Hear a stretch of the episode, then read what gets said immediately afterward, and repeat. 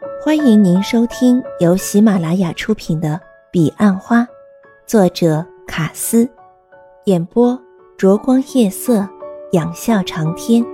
欢迎订阅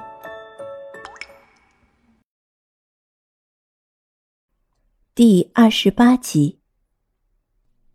冰什么针？哦，那是李莫愁用的暗器，我只是打个比方。钟兰人想，幸好他没问李莫愁是谁。趁欧阳云云回来之前，他希望知道欧阳云云妈妈对他的看法。他问道：“我以前交过很多女朋友，你会不会认为我不够资格追欧阳云云？”欧阳云云妈妈仔细的端视着钟兰人。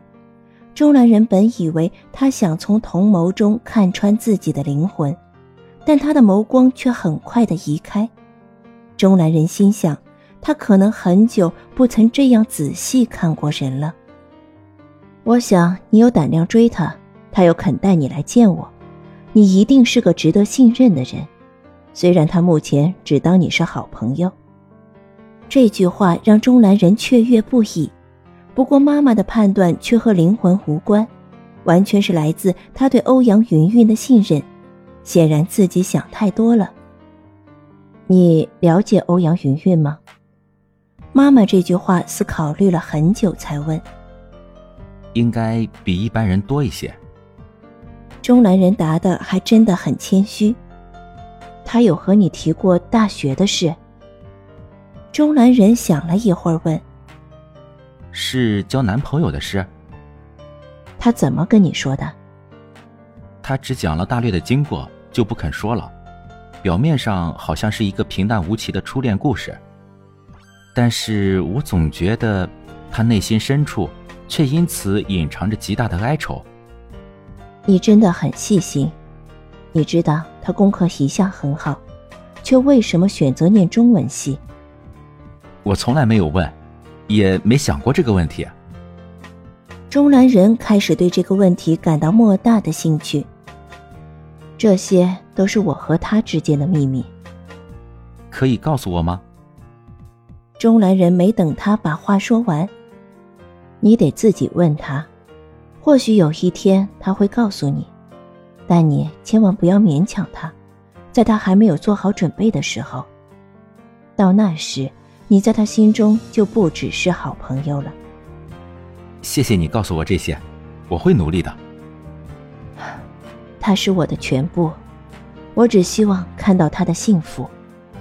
还有，千万不要逼他在我和你之间做选择。我不可能这样做的。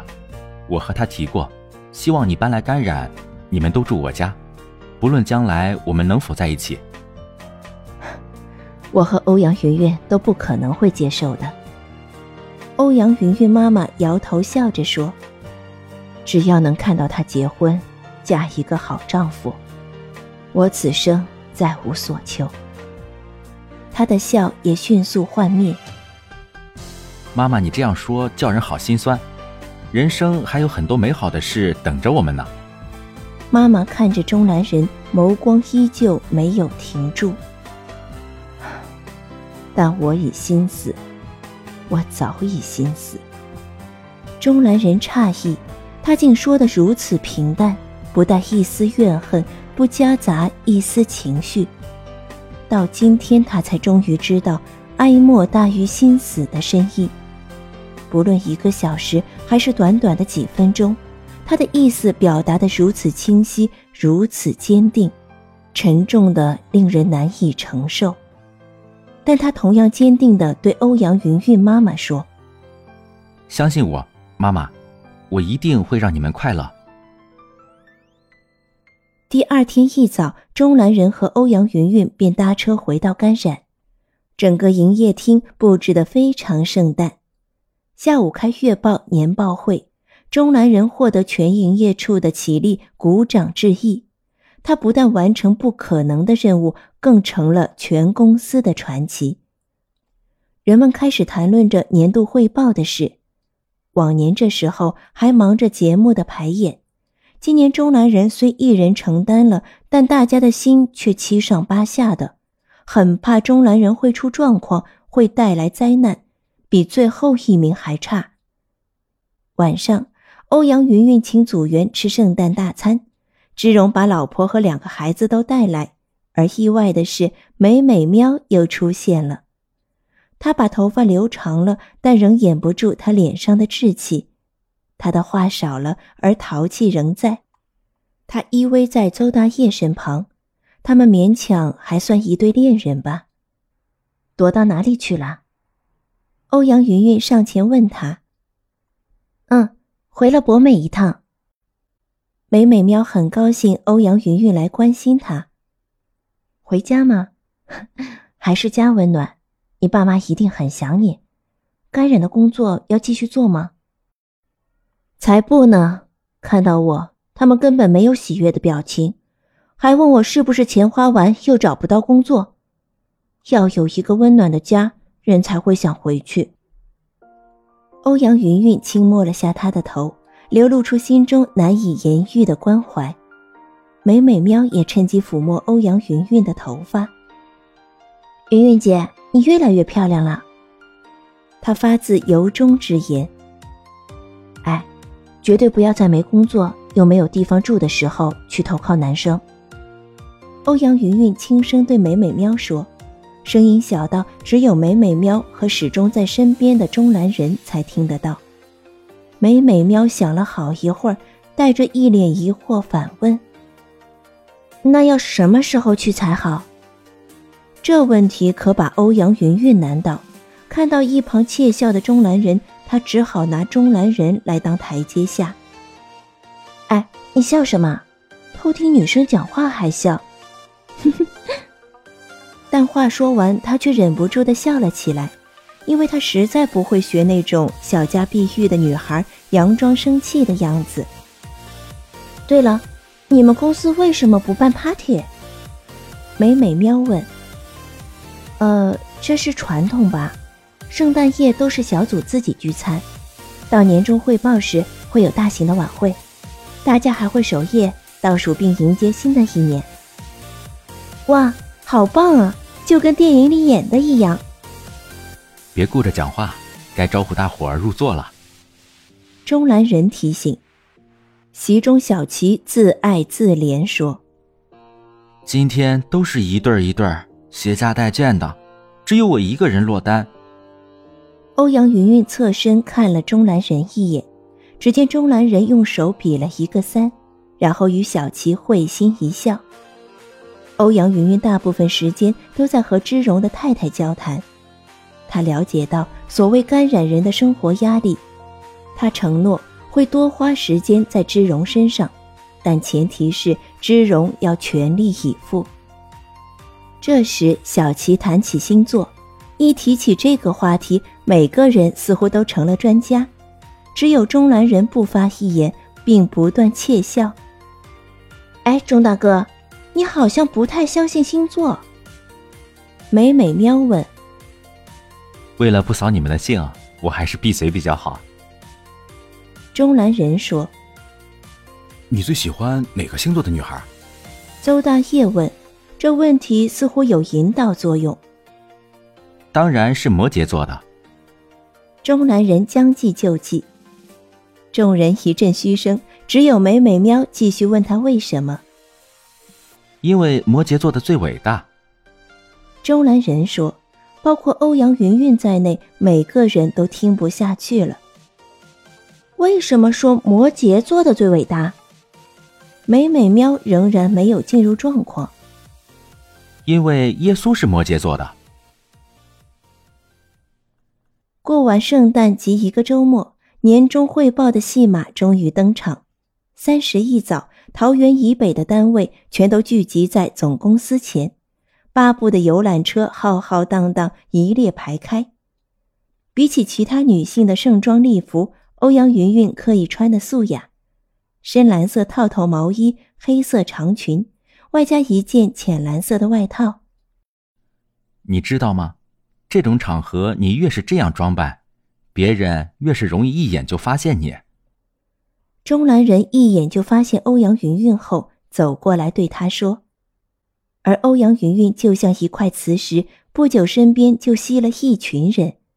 但和去年不同的是，去年的话题多在欧阳云云私人的事上打转，擦什么香水了，用什么保养品了，衣服在哪儿买的，什么材质等。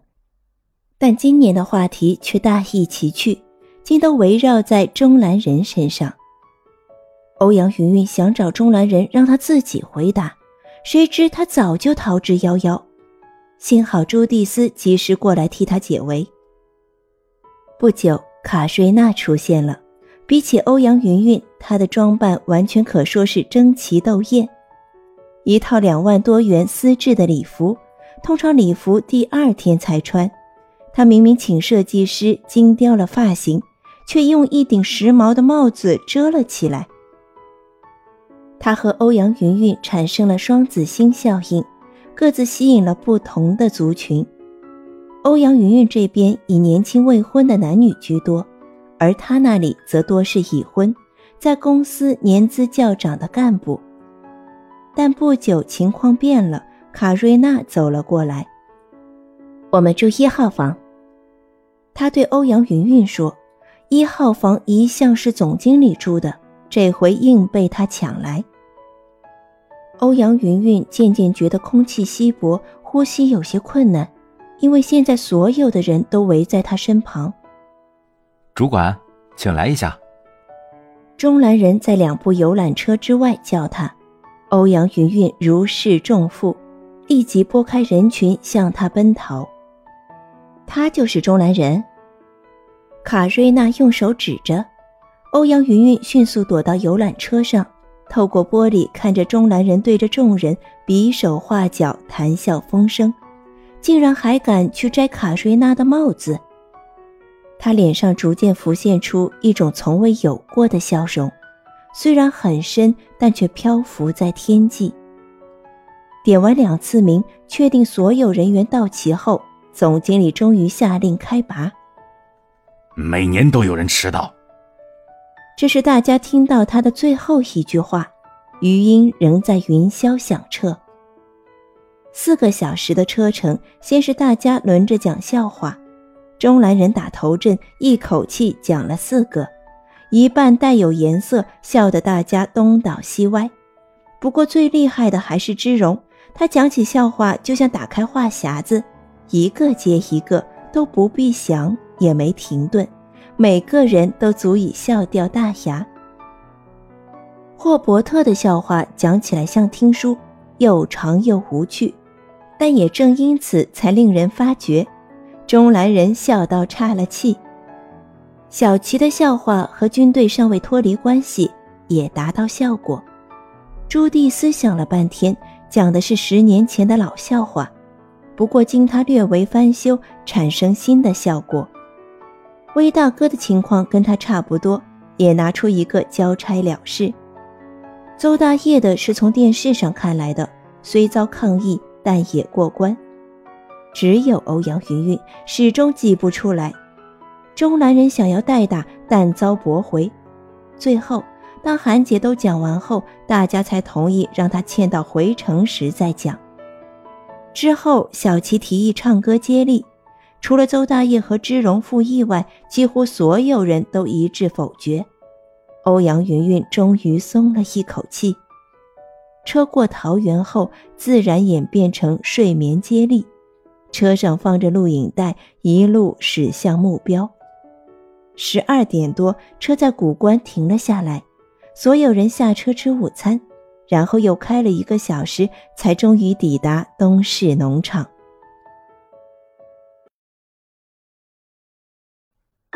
听众朋友，本集已播讲完毕，请订阅专辑，下集更精彩。